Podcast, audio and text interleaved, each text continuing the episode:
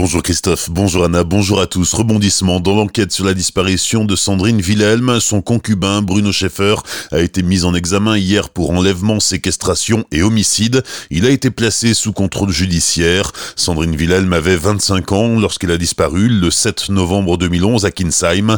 À l'époque, un important dispositif de recherche avait été déployé, mais depuis, la jeune femme reste introuvable.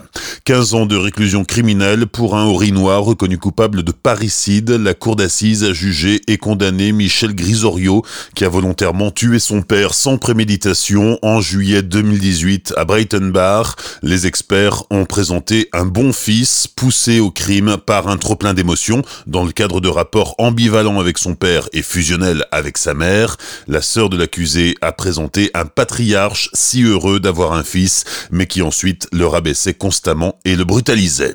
Un homme s'évade de la cour d'appel de Colmar. Le Mulhousien de 32 ans comparaissait libre hier après-midi. Il a été condamné par la cour d'appel qui a prononcé sa mise en détention immédiate. À ce moment-là, l'homme a pris la fuite en bondissant à travers la salle d'audience jusqu'à une fenêtre qu'il a ouverte. Le capot d'une voiture située 2 mètres en contrebas a amorti sa chute et l'homme s'est fait la belle.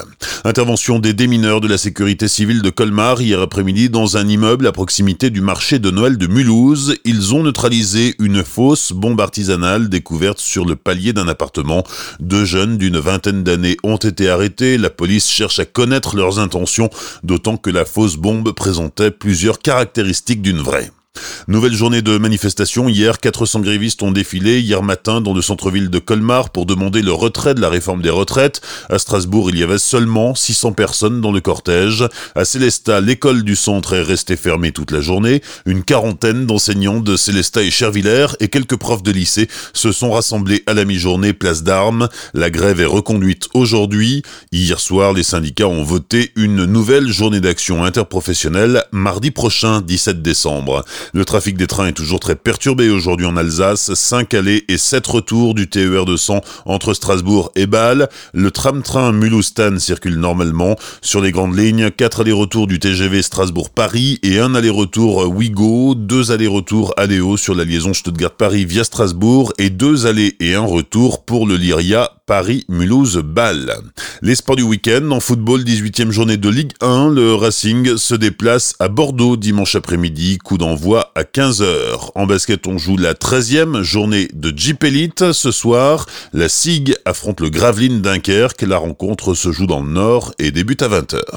En handball, la 12e journée de Pro League avec Célesta, c'est son Rennes. Ce soir au CSI, le match débute à 20h30. La piscine aquaride à Markolsheim est fermée jusqu'à nouvel ordre cause la panne depuis mercredi d'un des ventilateurs de l'extracteur d'air.